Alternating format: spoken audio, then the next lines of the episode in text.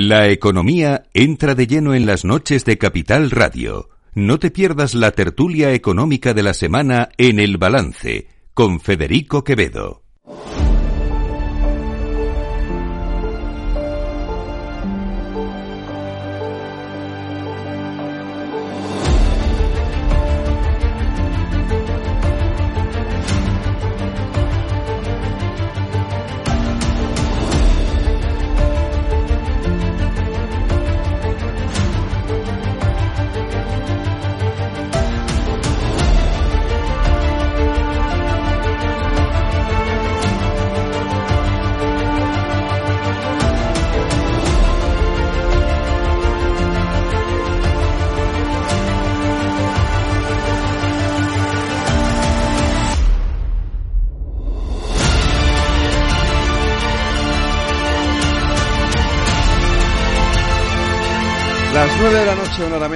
Las Islas Canarias en la sintonía de Capital Radio en el balance, nuestro momento más esperado de la semana, la tertulia económica con Fernando Pinto, buenas noches. Buenas noches, Federico. Judith Arnal, buenas noches. buenas noches. Alberto Oliver, buenas noches. Buenas noches. Y José Luis Moreno, buenas noches. Buenas noches. A ver, ¿Por dónde preferís empezar? ¿Nos empezamos a pelear ya o, empezamos por los agricultores? Agricultores. y luego terminamos peleándonos. Y luego ya nos peleamos. Vale, pues agricultores. Eh, Viva la, agricultura. Viva la, no, por supuesto, aquí somos grandes defensores de la agricultura. Y yo soy agricultor. Y Alberto además es, además padre es médico y de familia agricultora. Además de ingeniero es agricultor, eh, Judith, su padre es médico y es agricultor, Fernando, tú eres... Pues hombre, yo soy de la Moraña castellana, o sea... Tú tienes una, todo mi entorno es agricultor. en la terraza también, de casa también. y tú, José Luis... Mi, familia de Castilla-La Mancha... una empresa de agricultura. mi familia de Castilla-La Mancha son agricultores. es el dueño de la... es el dueño de la... mira, eso es eso es parte del, debate que, estoy viendo, al margen de que ahora hablaremos de la agricultura, se achaca a los manifestantes de que cómo se manifiestan encima de esos tractores que cuestan tanto dinero. Y me hace gracia, me hace gracia que es una crítica como pensando que la agricultura de hoy debían seguir con las azadas y, con las manos plantando, ¿no? Entonces, que sepas que yo sí, yo no he sido agricultor, ¿vale? Pero, pero sí que pasé muchos veranos en Galicia eh, y claro, en, un, sitio que todo era minifundio. minifundio. Y yo iba en, los en aquellos carros tirados por vacas, no por tractores, por vacas. Eh, cogiendo patatas. Serían bueyes. No, no, eran vacas. Onda. Eran vacas, sí. en mi tierra eran bueyes. Allí eran vacas, vaca rubia gallega eh, pero tiraban de aquellos carros con, esa forma de con la madera. Sí el, el yugo. Sí, sí con el yugo y luego con el sí sí tremendo. Yo a ver eh, yo tenía un amigo que me decía que la agricultura eh, estaba muriendo de éxito y me lo explicaba.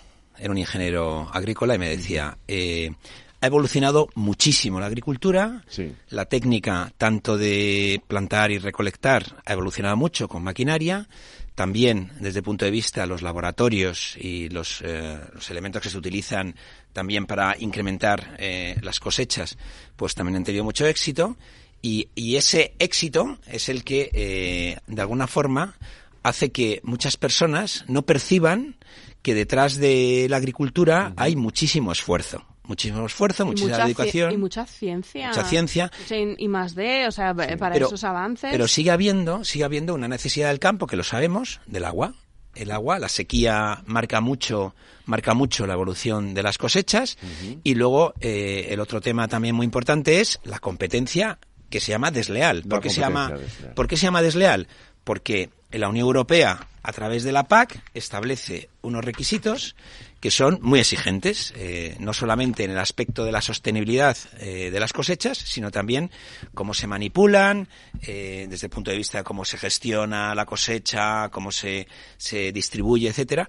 Y, y claro, algunos acuerdos que tiene la Unión Europea con terceros países, pues hacen que en algunos productos esos terceros países tienen ventajas competitivas tanto en el aspecto de la mano de obra como en el aspecto de los requisitos que se, que se tienen a la hora de utilizar, bueno, pues unos elementos químicos u otros. Y todo esto es lo que de alguna forma ahora mismo, pues muchos agricultores están quejándose. Se quejan, pues eso, de que la cadena de valor, eh, la cadena de la, de, de alimentación, ellos son la última parte siendo los más fundamentales, porque recordemos que sin, sin agricultores no tendríamos los productos que a todos nos gusta consumir. Cuando abriésemos la nevera, pues no tendríamos muchas de las cosas que tenemos, que son de muchísima calidad. Desde luego en España somos unos privilegiados con los, con los productos que tenemos. Eh, eh, luego, todo lo que tiene que ver eh, con la energía, el coste de la energía. El coste de la energía ha subido muchísimo el impacto del salario mínimo, que ha crecido un 55% en los últimos cuatro o cinco años, pues tiene un impacto, porque muchas de las personas que trabajan en el campo, muchos de los que recolectan y, que se contratan, tienen el salario mínimo. Y luego se quejan de la competencia del mercado extranjero, eh, sobre todo pues en el caso que nos afecta más a nosotros del norte de África, de Marruecos, y luego de las, eh, de las políticas de la Unión Europea, ¿no? que dicen los agricultores que eh, de alguna forma eh, nos ponen en inferioridad con respecto a esos países con los que competimos. Y el agua, el agua, algunas políticas públicas referentes al agua, pues han, de alguna forma, Andalucía, Murcia y ahora vemos que, que, también Cataluña y Valencia, pues bueno, pues están teniendo esa necesidad. Bueno, entonces, ¿cuál es el debate al final? es el es el debate de la sostenibilidad del sector agrario español. Claro, es que se están se están quejando y, yo creo que eh, siempre y cuando se quejen y se manifiesten respetando al resto de, personas, pues eh, es una manifestación más y una y digamos bueno pues unas movilizaciones más como las que hay en otros sectores que es una forma de, defender eh, lo que ellos lo que ellos quieren. Y en otros países porque la verdad es que eh, las eh, movilizaciones del sector agrícola, obviamente nos estamos centrando en las de, España, porque vivimos en España y somos españoles, Son las que nos tocan. pero es que hay una movilización yo diría que en el conjunto de la Unión Europea, en muchos países de la Unión Europea y en muchos casos esas movilizaciones incluso están siendo bastante más turbulentas que, en el caso de España.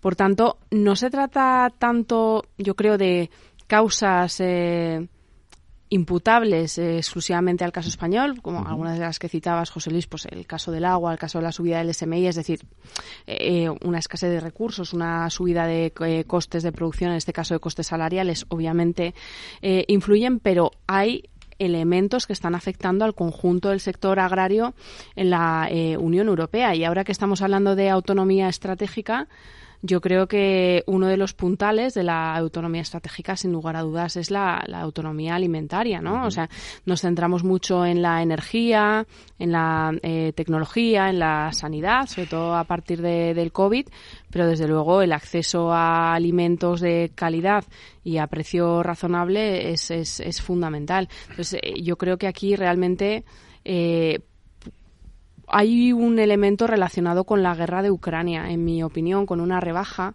de los aranceles eh, por parte de la Unión Europea. Eh, eh, Ucrania es una gran potencia agrícola, entonces yo creo que esa rebaja de, aranceles hace que entre producto más barato en la Unión Europea y pone en una situación de desventaja a nuestros agricultores. Y esto me lleva al debate que está teniendo lugar ahora en la Unión Europea acerca de la necesidad de ampliar la Unión Europea eh, porque estamos rodeados ¿no? por un anillo de, fuego, entonces pues parece que hay cierto apetito eh, de incorporar en particular a Ucrania y a Moldavia a la Unión Europea. Entonces, yo creo que este es un análisis que se tiene que hacer con mucho cuidado porque la incorporación de un país como Ucrania a la Unión Europea, al mercado interior, puede tener impacto en políticas públicas importantes como la política agraria eh, común. Entonces, eh, realmente creo que, que, este es un problema europeo y que hay que ver cómo, cómo atajarlo y sobre todo los datos que estamos recibiendo ahora eh, hay que incorporarlos a análisis de, para tomar a futuro decisiones estratégicas. Pues em, o sea, yo, apuntaría varias cosas, ¿no? De, la primera de las cuestiones es que enfrentamos realmente un cambio climático que está cambiando el, paradigma del campo en nuestro país. Y, claro, adaptarse a esta situación que, que ha sido ha sido muy rápido, el cambio ha sido muy rápido en los últimos años, eh, genera muchas tensiones. Eh, yo creo que las administraciones también han mirado hacia otro lado con muchas cosas que estaban pasando en nuestro campo y ahora resulta que no tenemos agua para dotar a todos los regadíos que tenemos y, yo creo que la gente hay que decirle la verdad. La gente no es tonta y las administraciones creo que tienen que ser conscientes de que hay determinadas prácticas que son pan para hoy y hambre para mañana y lo estamos viendo, lo hemos visto en, en Doñana eh, con todos los campos de fresas y con todas las extracciones de agua ilegales y eso tiene consecuencias eh, reales para la gente que vive del campo. Entonces, las administraciones eh, obviamente tienen una parte de responsabilidad. Otra parte, el, sector del campo es un sector muy, muy, muy atomizado. probablemente los, y particularmente en España, dentro de la Unión Europea, según uno va subiendo en, en latitud eh, hacia el norte de Europa, se va dando cuenta que en realidad el, sector español es muy peculiar por eso. Y esto es una, esto es una mm, cuestión de la que se quejan también las grandes cadenas de distribución, porque las negociaciones que se llevan a cabo eh, son muy complicadas. Son, son muy complicadas. Y, ya no solo para las grandes cadenas de distribución, también los gobiernos tienen verdaderos problemas para poder llegar a acuerdos con los agricultores, porque el sector está tan, tan atomizado que es muy difícil eh, que, el, que, que el, spread de las medidas sea verdaderamente efectivo con esto, ¿no? Yo pongo un caso concreto. Yo, he dicho que soy agricultor. Bueno, a ver, tengo mi campito y tengo mis tomates, pero yo lo, lo que... Esperamos unos cuantos tomates. Y lo que he vendido... Lo, lo que te puedo traer son castañas, que yo lo que tengo son castaños. Eh, no es lo mismo, no es lo mismo.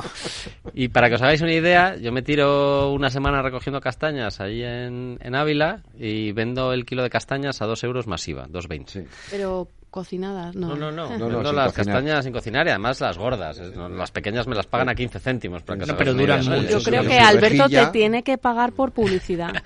Sí. Product placement. Pero, si yo las llevo a la cooperativa, yo las llevo a la cooperativa, luego quien, las venda, eh, yo las llevo a la cooperativa y me las pagan a 2 euros. Claro, yo cuando luego llego al supermercado y las veo a 8 euros, eh, digo, joder, pues es que hay, o sea, yo llevo una parte pequeña de la producción, pero, pero hay ahí me parece que había entre yo y el supermercado había tres intermediarios. Y claro, eso dificulta muchísimo la reducción de precios al consumidor final. Es decir, tenemos un sector tan atomizado y con tanta gente entre medias que al final los agricultores están teniendo verdaderos problemas para, eh, para poder rentabilizar su actividad. Y esa es precisamente una de las cuestiones que ellos ponen encima de la mesa. ¿no?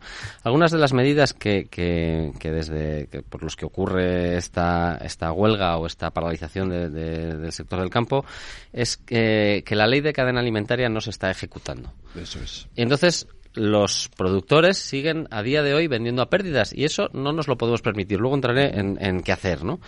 Luego también hablan de una revisión de la PAC, efectivamente, lo, comentaba José Luis anteriormente. Em, em, quiero recordar que el 20% de las producciones agrícolas eh, tienen se, se, llevan el 80% de todas las, las subvenciones de la PAC, precisamente por las dificultades que tiene eh, acceder a estas ayudas en muchos casos.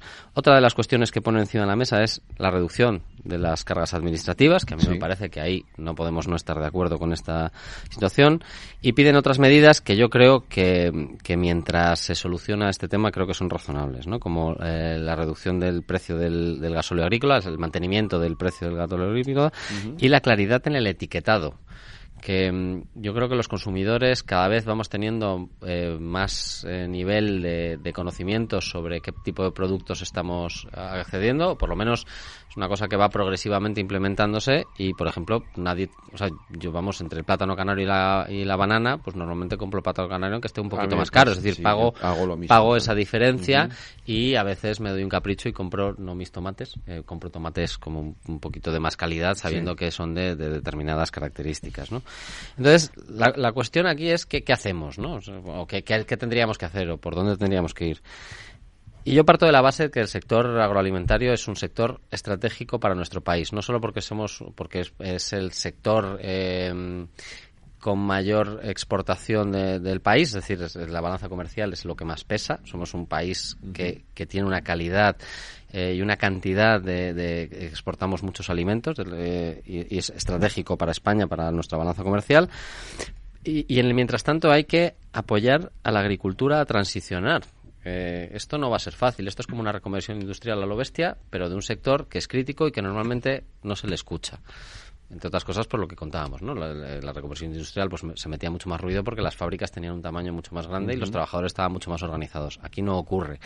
Pero eso no quiere decir que no sea importante y que no haya que cuidarlo, ¿no?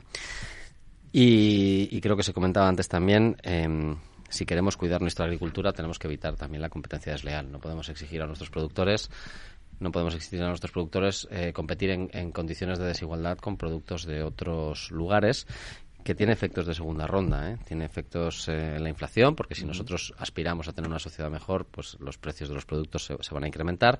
Entonces la cuestión es cómo abordamos esa subida de precios con medidas fomentando el asociacionismo, fomentando el cooperativismo, ayudando bueno pues a, a los agricultores a de verdad eh, ser un sector con capacidad de negociación que es lo que ahora mismo no tienen, ¿no?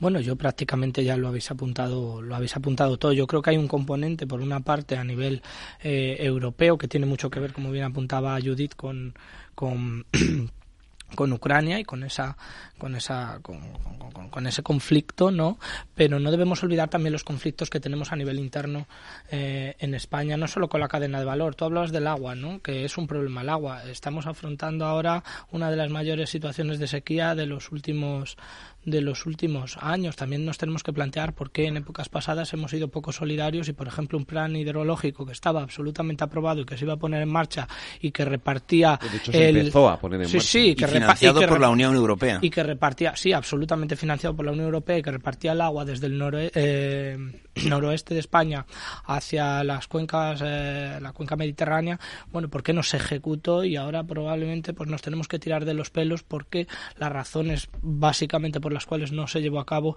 eran razones puramente políticas. políticas. Aparte de estos problemas internos, yo creo que hay otros problemas añadidos, como son los problemas que hay en el reparto de, eh, del valor añadido eh, dentro de la cadena. Si es verdad que el agricultor se lleva la parte más, más, más pequeña y y bueno, apuntaba muy bien José Luis, también tenemos que tener en cuenta qué ha ocurrido con los costes, en este caso laborales, tanto la subida del salario mínimo interprofesional, que puede haber tenido cierto impacto, aunque yo no creo que haya sido eh, extremadamente, extremadamente grande, y luego tenemos que hacer hincapié en donde eh, se están concentrando algunos de los nuevos tipos de contratación, como son los fijos discontinuos, ¿no? Eh, que son contratos de carácter temporal que en salario o en ingresos por hora están mucho peor valorados, esto hablo del trabajador en el campo, que lo que estaban los contratos temporales como, o eventuales como anteriormente los, los concebíamos. Esto tiene repercusiones tanto para el productor como para el trabajador de el trabajador del campo.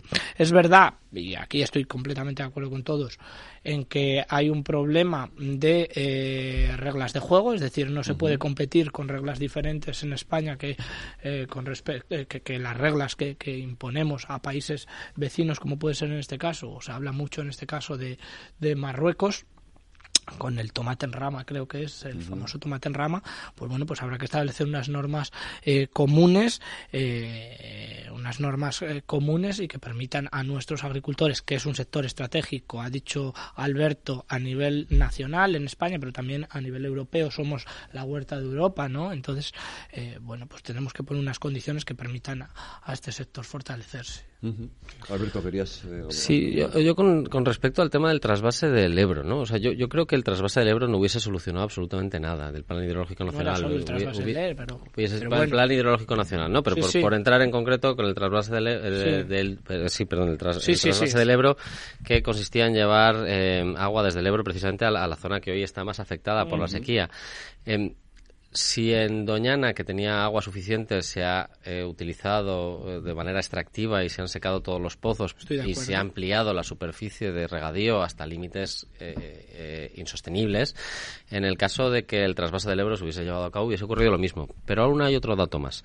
Es decir, si nosotros medimos los caudales que llevaba el Ebro entre los años 1940 y 1996, la media fue de 17.300 hectómetros cúbicos. Lo está leyendo, ¿eh? O sea, de esto no está para el oyente. no, no, me lo sé de memoria, pero lo he buscado porque creo claro, que era importante, bien, ¿no?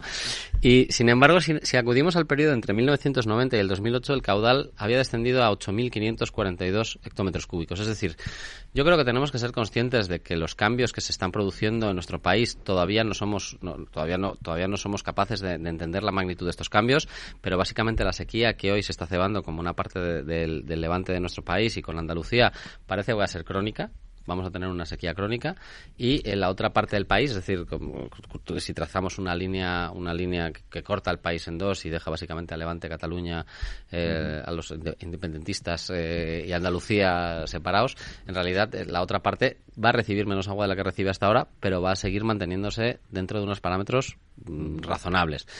Eh, entonces yo lo que creo es que tenemos que afrontar que esto es un cambio que ha venido para acabarse y tenemos que ver cómo gestionamos mejor el agua que tenemos y cómo adaptamos también los cultivos que tenemos a la situación que afrontamos. sí, sí, pero yo, yo como economista y por tanto debe de ser que tengo ese defecto que me gusta gestionar lo mejor posible la escasez, no entenderé jamás cómo si los fondos FEDER, que eran 4.300 millones de euros que nos daban para hacer ese trasvase, eh, finalmente por motivos políticos se puede echar uno atrás, que yo no sé si hubiesen solventado la situación eh, actual, probablemente no, pero sí lo hubiesen paleado.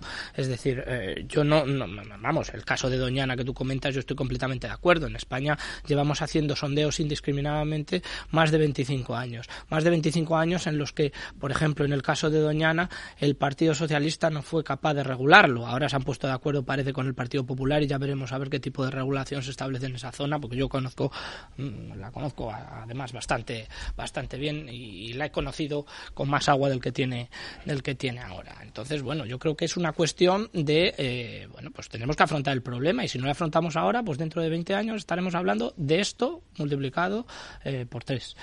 Sí, si me permitís solamente que España, que la península ibérica es seca, eso históricamente siempre ha sido seca y si no, mirar en internet y acordaros de la pertinaz sequía que estaba en todos los discursos de que vosotros sabéis. estaba Esperanza Aguirre gobernando en aquel momento, ¿no? No, no, Pertinaz sequía era lo que decía el dictador Franco. Ah. Eh, es, la diferencia entre ser preconstitucional o... Es que... me acuerdo de los anuncios de Esperanza Aguirre eh, diciendo lo de cierra el grifo, ¿no? Y... Bueno, es que es que hubo una sequía muy gorda. Es que si tú, a ver, si tú comparas la política de gestión del agua de la Comunidad de Madrid con Cataluña, te das cuenta como cuando te distraes con temas de nacionalismo, etcétera, al final tienes a tu población que se muere de sed. Y tienes a tus agricultores que no les permites plantar nada, porque claro, las inversiones que tú podías haber captado para tener ese acceso al agua, no, no de otras partes de España, de la propia Gerona. Es que mm. Cataluña, cuando tú lo miras, eh, tiene, eh, tiene dos provincias que tienen un exceso de agua y tienes dos provincias que tienen, eh, necesitan agua. Entonces, al final, la economía es la gestión de los recursos escasos.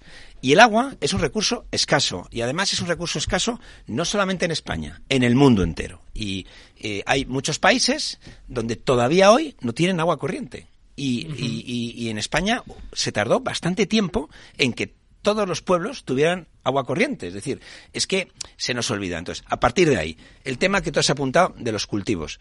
Bueno, pues eh, eh, desde luego eso hay que hacerlo con cabeza, porque claro, en algunos países donde se han hecho planes quinquenales dedicados a la agricultura, lo que han conseguido al final es que no se hacía nada, ¿no? No, hambruna, o sea, de, hecho, plan quinquenal a mí me, pero, recuerda... y luego, y luego también, si no diversificas el tipo de, de, producto que tú tienes, pues, y tu país está es muy dependiente de algún mm. tipo de cultivo, pues te pasa, desde lo que le pasó a Irlanda con la patata, lo que le ha pasado eh, a Cuba con el azúcar, o lo que pasó en Haití con el algodón. Quiere decir que al final eh, todo esto, la historia económica, nos enseña que eh, tienes que utilizar datos y el plan ideológico nacional era, era un plan de consenso que, que, desde luego hubiera cambiado la situación actual.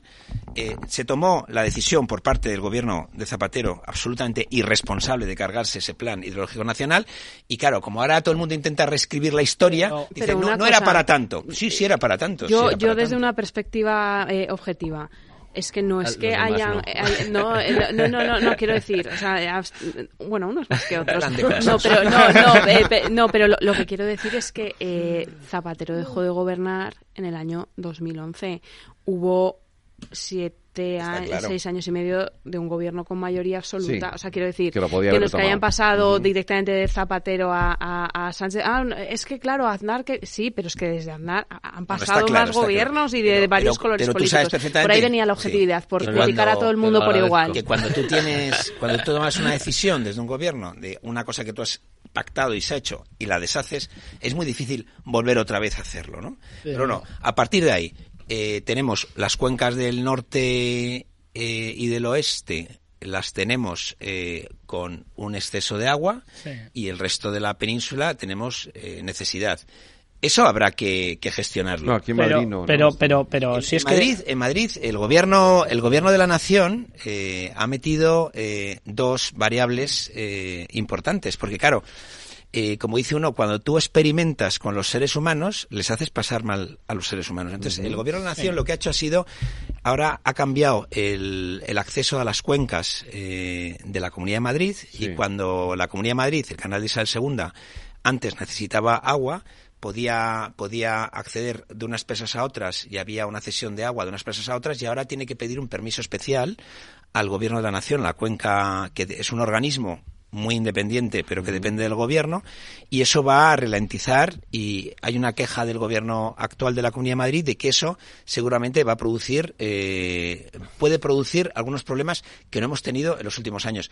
También es verdad que como en, en la Comunidad de Madrid prácticamente no hay saltos de agua, eh, por la política energética no se ha primado que algunas empresas hayan soltado más agua que de la cuenta para producir energía barata que luego nos cobraban los consumidores caros porque el sistema que tenemos. Es decir, al final, eh, aquí, hay, aquí hay decisiones políticas que se toman que, que afectan eh, a los ciudadanos. Y luego pasa lo mismo pues con, con, la energía. Tenemos, tenemos otro, otro problema importante. Hay un plan quinquenal de, de, estatal, que es el que va autorizando eh, la construcción de centrales eléctricas de las cuales dependen mucho los, los, centros de proceso de datos y las peticiones que ha tenido la Comunidad de Madrid eh, no han sido de alguna forma cubiertas. Es decir, que al final decisiones nacionales eh, afectan tanto al tema de las cuencas, tanto al tema de los salarios y desde luego, eh, bueno, pues estamos en un lugar donde a veces eh, algunas personas muy dogmáticas del gobierno utilizan una cosa que es una realidad, que es el cambio climático, para hacer que los seres humanos lo pasemos peor. Bueno, tocas temas muy interesantes y muy de actualidad. Precisamente hemos debatido este tema hoy en la Asamblea y, sí. y, lo, y he sido yo el encargado de, de defender la postura de, de, mi grupo parlamentario en este caso. Eh, con respecto al, al, Yo creo que se van buscando como polémicas artificiales permanentemente para confrontar. Y ahora explico el porqué. En el caso que te refieres al, al sistema de transporte eléctrico, que no, no, es de la generación, que la generación es un sistema que no está... O sea, está regulado, pero es un uh -huh. sistema libre. Es decir, tú mañana puedes poner una placa fotovoltaica en tu casa o instalar una central de cogeneración en tu parcela. Eh, el sistema de transporte sí que tiene planes quinquenales, de hecho tenemos vigente el 2021-2025, que tiene una revisión de aspectos puntuales en este año eh, que, se acaba de cerrar y que la Comunidad de Madrid efectivamente ha presentado alegaciones. Lo que ocurre es que de los 309 millones, y digo, me sé los datos porque los he estado viendo justo ¿Tienes, esta semana. Ventaja? Estos no los está eh, leyendo. Estos no los estoy leyendo. De los 309 millones que tenía asignados la Comunidad de Madrid, aproximadamente tres quintas partes dependían de su gestión administrativa, es decir, unos 185 millones dependían exclusivamente del Gobierno de la Comunidad de Madrid.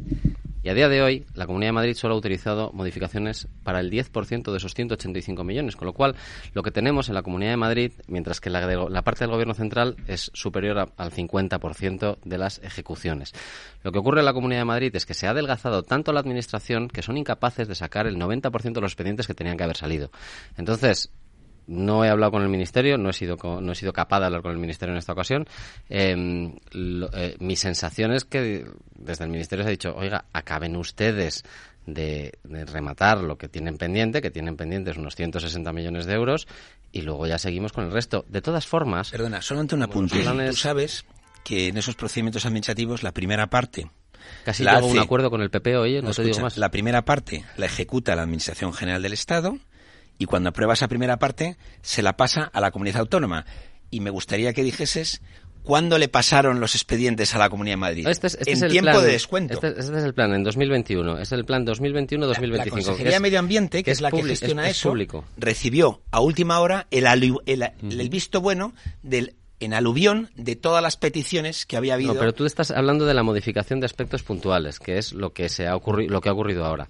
Lo que la Comunidad de Madrid recibió, como todas las comunidades autónomas, en tiempo y forma, y en la Comunidad de Madrid te aseguro que va bastante por detrás de la gran mayoría de las comunidades por un problema y yo no creo que haya falta de voluntad política para cometerlas. Lo que creo es que la estructura funcionarial de la Comunidad de Madrid funciona mal y funciona mal debido a un adelgazamiento de la administración eh, progresivo en los últimos 20 años. Y yo, vamos, que, no ocurre solamente con el agua, ya que, ya que hablamos de retrasos administrativos, con la electricidad, perdón, ya que hablamos de retrasos administrativos, esta semana pasada salió una noticia que muchos centros logísticos estaban radicándose fuera de Madrid porque el tiempo medio de tramitación de sus expedientes era de 3 a 5 años, mientras en Castilla-La Mancha los expedientes tardaban menos de un año en resolverse. Es decir... ¿Pero cuántos expedientes se tramitan en Castilla-La Mancha y cuántos pero, ¿qué administración? Pero tú tienes que, tener la administración dimensionada para lo que tienes. No es un problema del agua. El problema del agua es que eh, es un problema democrático y demográfico. Es decir, claro, el Valle de los Pedroches o la zona de Córdoba. Claro, sí, pero la zona de Córdoba que más sufre la sequía eh, y una de las zonas que más sufre la sequía en España tiene un problema. Y tiene el problema de que los 72.000 habitantes que hay allí solo tienen un escaño como mucho en, la, en el Parlamento Nacional. Por tanto, eh, ¿a quién le ha importado que esta gente lleve 15 años en, una en, en condiciones de compra, compra continua de agua para poder duchar a los niños. Eh, esto suena como un, como cuando hablaba Pablo Iglesias, muy, muy, todo muy, muy triste. Para poder duchar a sus niños. Esto no le importa a nadie 15 años. Lo que pasa que ahora en Cataluña, claro, se quedan sin agua. ¿Por qué? Porque, entre otras cosas, las inversiones que ha hecho Cataluña en mantener eh, los niveles y los, eh, los niveles de sus embalses eh, en situación óptima, como lo ha hecho la Comunidad de Madrid, ha sido cero. Esta es la realidad. O sea, la realidad es que aquí llevamos sin invertir en planes hidrológicos y las confederaciones hidrológicas, puedes verte los datos que están en, vamos, creo que antes de ayer lo estuve mirando, están bastante actualizados.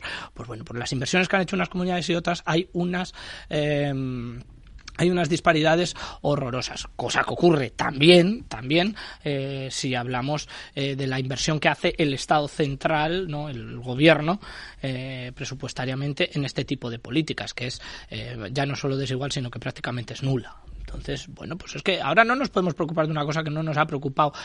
¿Por qué nos preocupa ahora?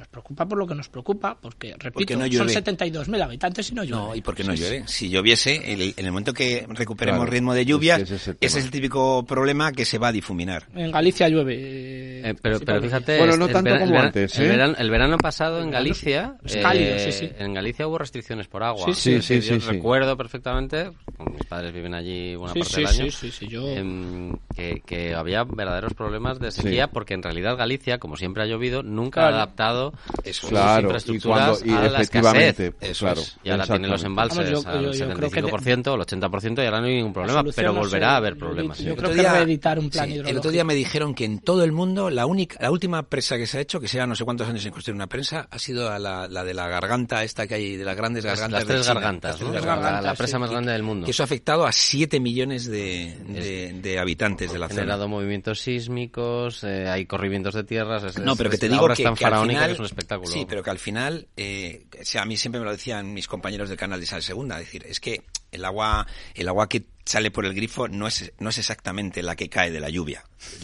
Es la materia prima, pero lleva, lleva, un tratamiento, lleva un acondicionamiento, lleva una distribución y todo eso, todo eso es lo que nos tenemos una inversión que es muy importante y evidentemente cuanta más capacidad de captación de ese agua que cae de la lluvia, que es, que es escasa, estamos en, en territorio un país que, que, es deficitario en agua, pues mejor será la, sí, estamos rodeados de agua. Mm. Sí, pero, pero, bueno. el proceso de desalación, que no se habla ahora y se habla, eh, además de ser costoso, es contaminante. Porque cuando tú pones la. Pero no solamente por eso, sino porque además estás utilizando. No es energía solar la que se utiliza para, para la desaladora. Sí, pero bueno. Y es verdad que la salmuera es muy, muy contaminante. Eh, por no ser todo negativo eh, en lo que estamos comentando con respecto al agua, eh, sí decir que la reacción que ha tenido el gobierno de Valencia eh, poniendo a disposición del gobierno de regional de Cataluña toda la infraestructura para el transporte de ese, de ese agua es muy importante. O sea, está el proceso de desalación y luego de transporte. Y, yo creo que eso es un buen ejemplo de lo que se va a hacer en un país como el nuestro, que tiene que existir solidaridad también con el agua. ¿Quieres apuntar algo, Judith? No. Vale, hablemos. Ah, tú sí. Solamente una, un apunte nada más. Eh, yo creo que todos coincidimos en que no se ha hecho lo suficiente en materia de infraestructuras hídricas en los últimos años. Yo, pues, ya sabéis mi postura, a mí el trasvase, el, el, plan hidrológico nacional no es un plan que me pareciese óptimo, pero hay muchas cosas que se pueden hacer a pequeña escala que tienen un impacto, que pueden eventualmente tener un impacto muy positivo. Es decir, por ejemplo, hay otros países de nuestro entorno que tienen la separación de aguas grises y aguas negras y se recuperan las aguas grises que supone un importante eh, hay, hay una eh, que supone un importante ahorro no y Eso se hace en Madrid y luego no, en Madrid está de hecho está prohibido de no, hecho no, no, la- sí, agua gris, la- hombre. Tienes dos redes. Tienes una red que es la municipal y tienes otra red que es la del canal. Esa segunda, la red municipal, que en- también, en que las- también la gestiona el canal. Las, esa- En las casas, yo la, eh, la única iniciativa que conozco, que ahora mismo, y seguro que hay más, ¿eh? que es, es, es una cooperativa que se llama Entre Patios, que tienen un proceso súper interesante, donde ellos tienen perfectamente pues el- separadas el agua de los redes. jardines del Ayuntamiento de Madrid se riega No, con pero, aguas pero es, grises. es- pero es agua reutilizada, pero no es necesariamente No, agua eso es gris, agua porque, gris. porque el agua el agua de tu váter y el agua de tu ducha va al mismo sitio. Como haya gente cenando, en Sí, les estáis amargando la cena ahora mismo. No, básicamente lo que digo es que tenemos que repensar la estructura de- del consumo de agua, pero también desde el lado micro. Y yo creo que ahí podemos estar hablando de un, en vez de un Green Deal, podemos estar hablando de un Blue Deal, donde eh, repensemos nuestras ciudades y nuestros entornos para eh, consumir mucho menos agua, ¿no? Yo me pregunto muchas veces a qué estamos esperando, ¿no? Para reeditar un plan hidrológico que incluya ya este tipo de... Pero con la fragmentación parlamentaria que hay. eh, Sí, a sí, claro. No, sí. pero que no es un problema de fragmentación parlamentaria. Nadie lo ha puesto encima de la fragmentación mesa. y que yo creo que tienen otros Nadie- temas encima de la mesa No mucho Nadie más- lo ha puesto encima de la solo- mesa. No solo parlamentaria, también Yo creo, yo creo que después de la amnistía es el punto que ahora vamos a tratar el agua. Pues esto Amnistía va, a- del agua. va a ser como un antes y después No, de Cristo. que ahora mismo, como el gobierno está centrado en las amnistías, no se dedica al agua, pero en cuanto terminemos con la amnistía o la amnistía con Claro, nosotros, es que. nos meteremos bueno, con el agua. Iba a decir una maldad, se dedica a lo que importa a todos los españoles. Eh, sí, efectivamente. Desde la objetividad de Judith. Eh, eh, desde esa objetividad, otra cosa que sí preocupa a los españoles son los impuestos. El gobierno aprobó el otro día un- una rebaja en el impuesto para los tramos de hacienda, de los tramos de renta hasta los 22.000 euros. Eh, hoy Sumar eh, ha presentado una propuesta para incrementar los tramos de renta, las rentas de capital. Eh, Yo, eh, desde la subjetividad, yo Sí. de verdad no puedo más. no puedes. Eh, no, porque es que cada semana, eh, y, además coincide con los programas aquí, vemos un nuevo anuncio que hasta cierto punto tiene mm, un tinte de improvisación, eh, que, que se, se lanzan ideas eh, pues para que queden muy bien en prensa. Obviamente los inversores... mm, son cosas que, que entiendo que, que siguen y aunque luego eh, no acabe eh, por eh, verificarse, pues a mi modo de ver genera cierta sensación de inseguridad. Pero es que en relación con el sistema eh, fiscal, con el sistema impositivo, eh, yo creo que sería muy importante tener en cuenta que, eh, y es algo de lo que se ha hecho además muchísima gala, el- en estos momentos la política económica está plasmada en el plan de recuperación.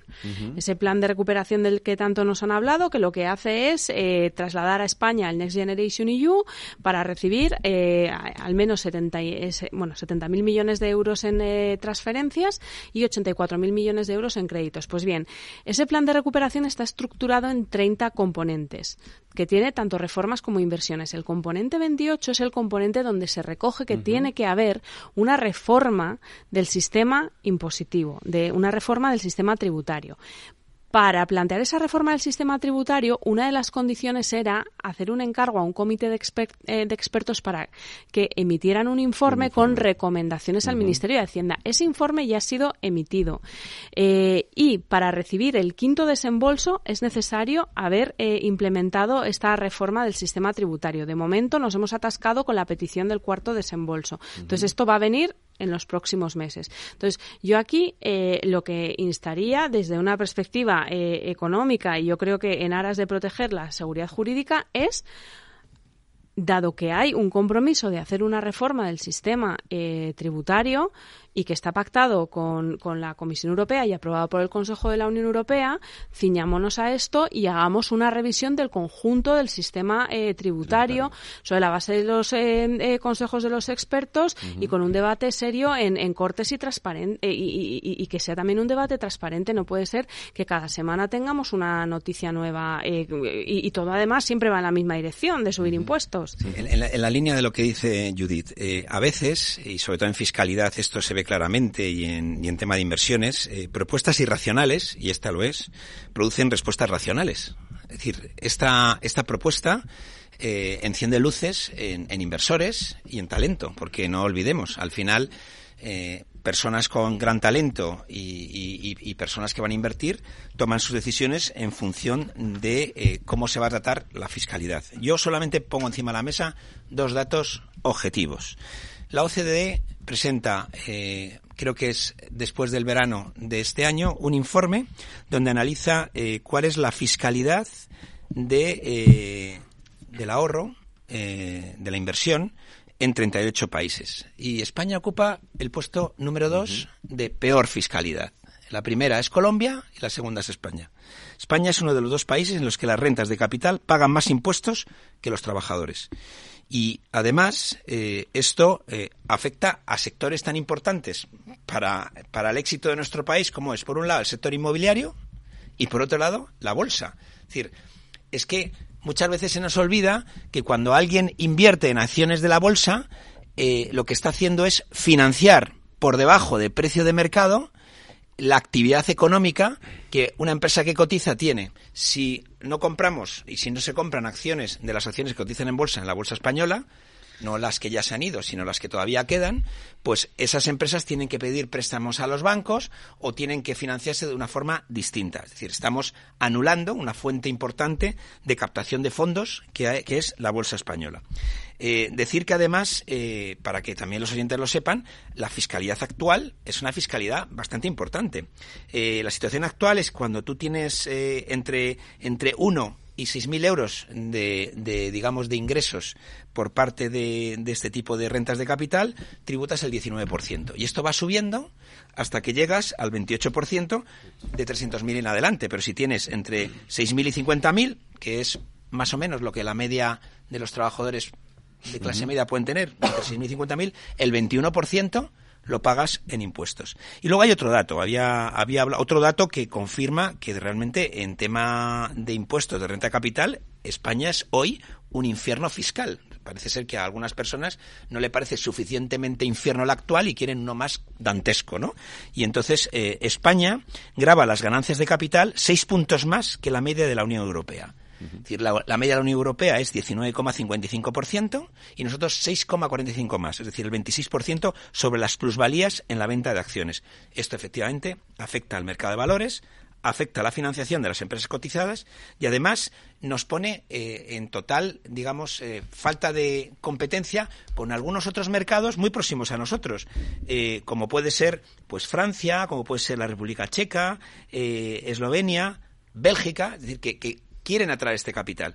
Y luego, ya para terminar, eh, cuando uno piensa en el mercado de capitales, tiene que pensar también en las startups, es decir, también esta es la tributación de quien eh, tiene beneficios invirtiendo en startups.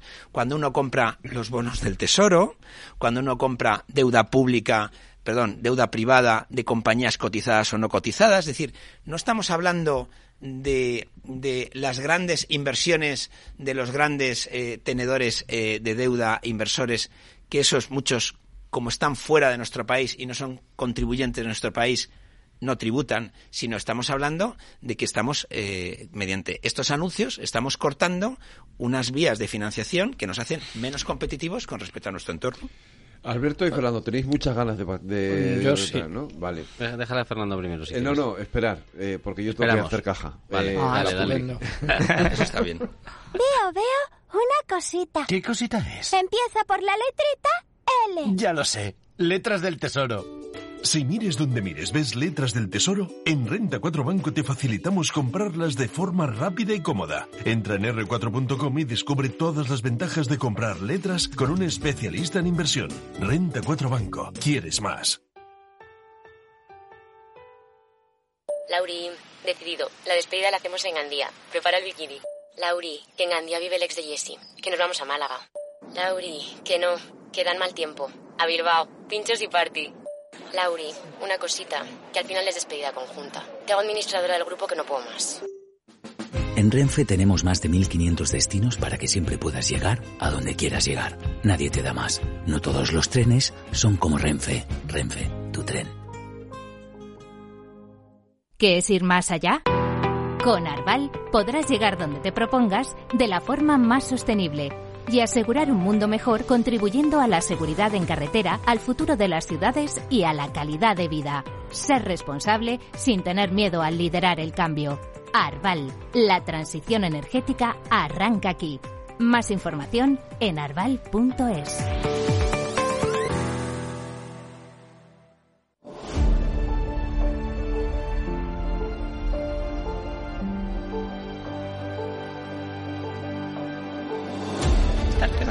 Pues eh, venga, vamos adelante. Eh, Alberto, pon el contrapunto, venga. Y Bueno, luego pues yo- te responde Fernando. Pues yo pongo el contrapunto. Em, a ver, yo creo que no tiene mucho sentido que la tributación por IRPF de rentas del trabajo sea diferente a las rentas del capital. Creo, ¿eh? Entre otras cosas, porque em, las rentas del trabajo ya tienen un gravamen eh, importante desde el punto de vista de lo que paga el empresario después por las cotizaciones so- sociales de los empleados. Luego va al IRPF y la gran mayoría de los trabajadores acaba pagando el tramo correspondiente del IRPF.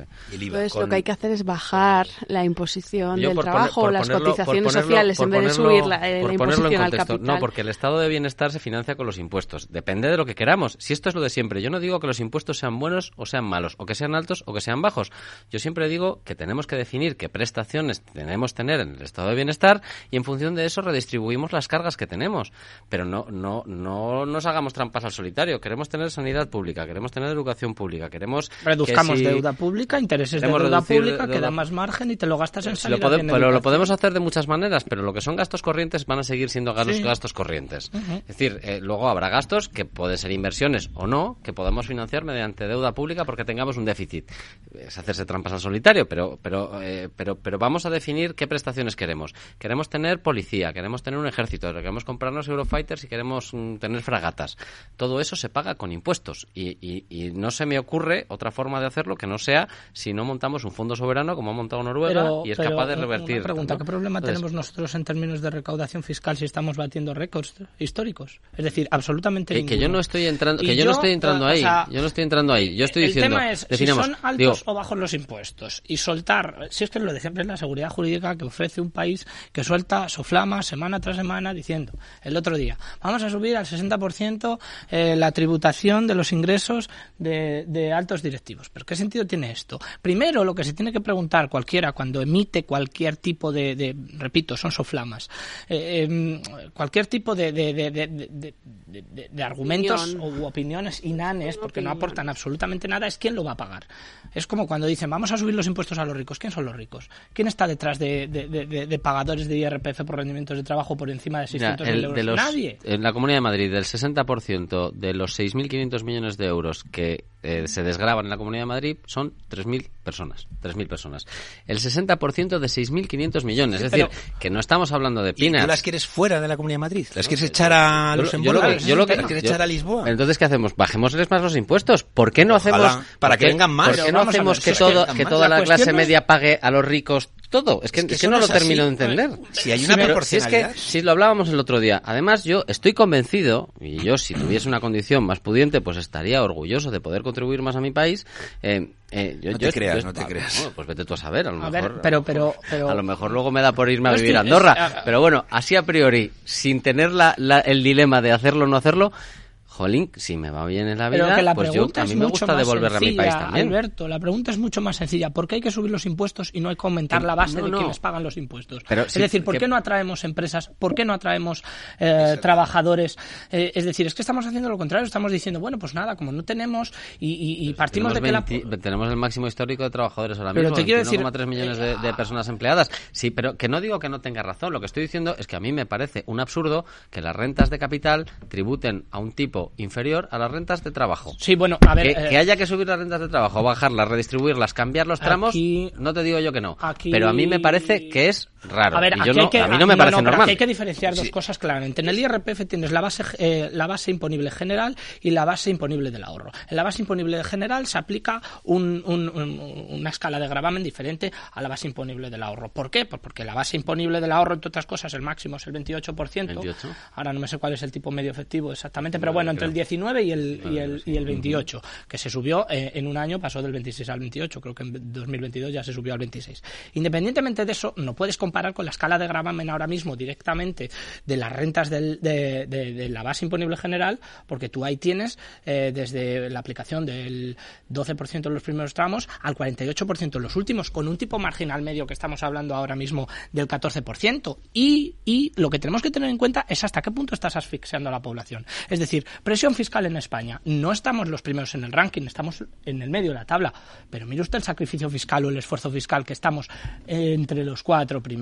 Y eso es realmente el- el- cómo afecta eh, eh, eh, la absorción de recursos por parte del sector público directamente sobre la renta per cápita del individuo. Vamos a ver, el Yo- artículo que es... per- perdona, Sí, pero- dale, Judy. Eh, No, o sea, solo quería decir una cosa. Eh, capital y trabajo son ambos factores productivos, Sí. eh, evidentemente, pero son muy diferentes y se caracterizan porque el capital es un factor productivo mucho más móvil, que de la mañana, de la noche a la mañana, se va del país. Entonces, tiene hasta cierto punto sentido, en mi opinión, que el tipo impositivo sobre el trabajo y el ahorro no sea exactamente el mismo. Uno, porque quieres incentivar la acumulación de capital para que luego no tienes en tu país, porque además. no tienes En en, tu no país tenemos y, y, y, muchos do- y- ricos. y dos porque es que son dos factores productivos que se comportan de manera totalmente diferente Sí, sí puedo entender lo que decís. Si mi problema es otro. Mi problema es que vosotros, o sea, o el planteamiento que hacéis es como el capital tiene una huida más fácil, es nos somete a una especie de chantaje. No, hay que cuidarlo. No, no es un chantaje, No, no, hay que pero entonces vamos a maltratar a los trabajadores. No, que son los que no. se van a Es escapar. que no tiene nada que ver. No, se puede bajar no. también los impuestos a los trabajadores. No, pero si se pueden bajar los impuestos a todo el mundo, luego lo que pasa es que la policía no se paga, eh, la sanidad no no, es se verdad, paga, la es educación no, se Eh, paga. mira, eh, o sea, yo, es. Podemos. o sea, Es un argumento creo que esto se totalmente está Pero si llevando tenemos todavía déficit. Tenemos todavía Pero pero cuánto pero no gasto público absurdo hay o sea si es que La eficiencia en el gasto si yo es que- no la quería tocar. no. pero, Pero la eficiencia en el gasto. Y ahí, ahí hay un de ello- estudio muy interesante de- del Servicio de Estudios del BBVA, pilotado por, Ajá. eh, capitaneado por Rafa Domenech, que habla que la eficiencia en el gasto está directamente relacionada con eh, la capacidad del sistema productivo. Y en España no estábamos mal, estábamos en la media Sí, de lo que teníamos que estar. Es decir, ¿pode- ¿hay margen de mejora? Sí, los países nórdicos, los países noreuropeos, tienen mayor eficiencia en el gasto Y público. hay un Correcto. estudio de FEDEA de esta Eh, semana que tumba todos los argumentos fiscales del gobierno. Si es que, vamos a ver, si por estudios no es, si yo No, estoy si, de acuerdo si que nos ponemos puede- aquí ahora tú y yo y Claro. hacemos otro estudio si esto es un think tank, esta tertulia. Pero vale, pero la pregunta es, ¿cuánto, cuánto ahorra de verdad la eficiencia en el gasto? eh, como para, como realmente ahorra como para poder decir puedo bajar impuestos. eh, No, no, yo creo que la, la clave se ha comentado Estábamos antes en que es No los solo ingresos. eficiencia en el si me- gasto, un segundo, estructura si me- administrativa si me del permitís, Estado también. el- el- la clave es, los ingresos son P por Q. P son los impuestos, Q es la cantidad. Cuantos más contribuyentes haya, mejor. Cuantos más contribuyentes hay, hay, es mejor. Eso significa cuantos más trabajadores haya, cuantas más empresas haya, cuantos mayores sean los ingresos de las empresas, se pagarán más impuestos. Si nuestra estrategia es más a los que tenemos en un corralito, cada vez cobrarles más impuestos, nos da igual quién se vaya, que hoy se va a Ferrovial, pero mañana se va a otro. Eh, acordaros lo que dijo Pero Repsol. Ferrovial no se fue por los impuestos, se fue para tributar en Nueva York. Se fue por todo. Se fue por todo. Se fue por todo. Lo estamos viendo, ¿sabes? Pues, pero al final, de verdad, y, y luego hay una cosa muy importante, es decir, si esto no es competencia de la vicepresidenta de, de Asuntos eh, Laborales, ¿por qué, por qué? Porque cada vez que se hace un anuncio de una subida de impuestos, es como decía el, el- el refrán, ¿no? Sube el pan. Porque es que eh, hay, decisor, hay decisores eh, fuera de España que están tomando la decisión si abren la factoría en, en España o no, si eh, ponen aquí un centro de trabajo o no. Y estas, estos anuncios son los que van en titulares grandes, porque ya nuestros, nuestros competidores ya se ocupan de ponerlos encima de la mesa. Entonces, yo creo que, como bien ha dicho Judith, hay un compromiso de hacer un estudio, ese estudio se ha hecho, hay que analizarlo y bueno, vamos a, a todos tratar. Y luego lo que siempre tú has defendido en, esta, en este debate, que es que tiene que haber cierta armonización fiscal en la Unión Por- Europea. por supuesto. O sea, no tiene sentido que nosotros seamos los campeones de, de cobrar eh, eh, impuestos por los dividendos y, y por las inversiones, porque entonces nos vamos a quedar sin dividendos y sin inversiones. De todas formas, eh, el, el artículo que ha sacado, lo estoy leyendo. eh, Esto es información. Pablo, Pablo Sampere, que, que tiene un gráfico pues muy actualizado, que es la noticia que, había pasado Federico antes por, por el chat, eh, en realidad lo que se ve claramente es que en realidad esta medida, eh, hasta las rentas, o sea, más o menos por distribución, hasta rentas de 90.000 euros, afecta poco o nada, vamos, a mí no me afecta ¿Cuánta en gente por encima de 90.000 A, a mí no me afecta en absoluto. Lo que ocurre, lo que ocurre es que empieza a haber una simetría muy grande a partir de los 120 y sobre, y sobre todo se dispara a partir de los 600.000. Y esto ocurre por una cosa que yo creo que no se nos escapa a nadie, es decir, el salario de los direct- de los altos directivos del IBEX, que volvemos otra vez a lo de los 60% y demás, eh, eh, hay una importantísima parte del mismo, eh, más del 30% del mismo, más del 30, más del 30, ma- bueno, casi el 70%, eh, vamos, el 30, eh, solamente el 30,8% de, eh, de, las, de los ingresos de renta superiores a 600.000 euros depende del trabajo. Entonces, todo lo que no está imputado al IRPF de rentas de trabajo eh, cotiza menos. Entonces, los direct, los, la- Sí, a mí las me parece empresas... muy bien, pero la facilidad que tiene ese directivo de decir así, que me subes los impuestos. Pero entonces, no lo te está- pero, pero entonces el debate gira en, otro- en otros Andorra, términos. ¿sabes? Si, si, si el debate gira en un torno debate a... ideológico, Claro, claro, pero es un debate ideológico. Pero- entonces, Solamente si el un- problema no... O sea, eh, entonces, podemos estar todos de acuerdo en que teóricamente, en un mundo ideal donde no hubiese movilidad de capitales, las rentas del trabajo y las rentas del capital tendrían que tributar al mismo tipo. ¿Vale? Entonces, En el Cuba problema... tributan al mismo tipo. el- el- y, y en, y en otros países de la Unión Europea, que, o sea, porque, Corea del eh, Norte. entonces. Eso, es- eso es muy Eso Unión Europea eso del no norte. Pero generalmente- Europea, pero Eso no es estilo. Pero, pero, pero a mí me gustaría saber de esos países de la Unión No, no. Europea donde tributan al, al mismo tipo, me gustaría saber Pero- cómo tributan las rentas del pero, trabajo. pero que me parece no no pero que el debate me parece súper interesante y creo que encontramos puntos de acuerdo Sí, sí, claro. estupendos es decir en un mundo ideal eh, estaríamos todos de acuerdo en que las rentas de capital y las rentas del trabajo estuviesen grabadas con los mismos tipos. A partir de ahí introducimos los condicionantes. Si lo Oye, homogeneizas a la baja, nos sí. estamos, eh, tenemos miedo de que el capital se nos vaya, entre otras cosas porque la Unión Europea no tiene los tipos armonizados, ¿vale? Entonces vamos a introducir elementos, pero teóricamente, y a mí esto me parece una gran noticia, estamos todos de acuerdo. Y luego también, yo una reflexión. El problema, vamos, el problema, los, los países, eh, desde mi punto de vista, cuantas más personas ricas, cuantas más personas paguen impuestos más porque recaudan mucho más y ganan mucho más, mejor.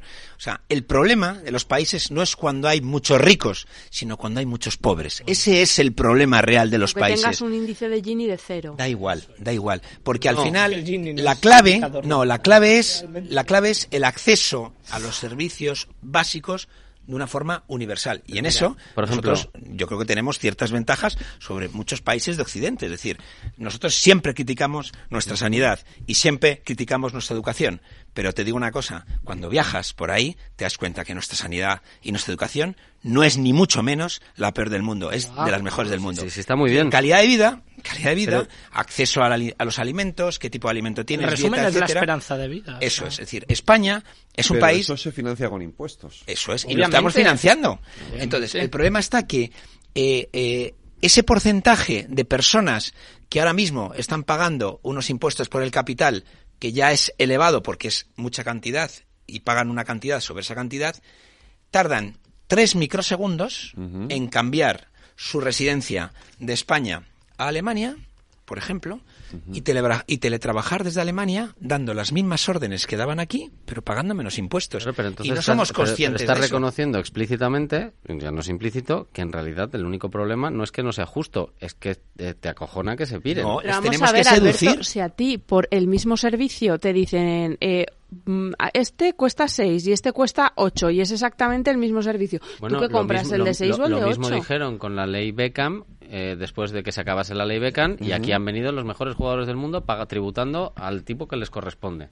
Es decir, eh, eh, este, eh, por centrarme en un caso Tú- tú concreto. sabes que ¿no? la ley Beckham se llama que- Beckham por Beckham, pero que pero realmente lu- pero están la- viniendo muchos pero directivos la americanos y otros Luego la sitios por esa, quitaron. por esa normativa. Cristiano ¿no? Ronaldo se viene a España tributando al máximo. Messi tributaba una barbaridad. Eh, si viene Mbappé, tributará Porque una seguramente barbaridad. les pagaba más eh, un equipo español, o sea, incluso teniendo en Pero vamos, cuenta yo- los pero impuestos. yo, pero que- yo hay una parte que tú has dicho que estoy de acuerdo, es que si, si consideramos que en impuestos de capital, por el capital se está pagando más que el de la renta, bajemos el de la renta. No, hombre, es que lo que no puede ser es que un directivo que gane 600.000 euros tribute a menos que uno que gana 30.000. Es que no tiene ningún Pero bueno, sentido. el, el nivel de impuestos que paga un directivo que gana 600.000 euros es No, pero estratosférico. por el si lo 30% consideras. del sueldo, o sea, por el resto... Pero es que te el deja, pero es que te 70% deja, del te sueldo, deja más de 350.000 euros de impuestos Pero- y no gana 600.000. Pero es que tiene que contribuir en Sueldo el proporción, si es que lo 46. dice Y la si no es eso Constitución. la proporción, fíjate, ojalá tuviéramos pero- pero si- es que miles no de directivos que ganan 600.000.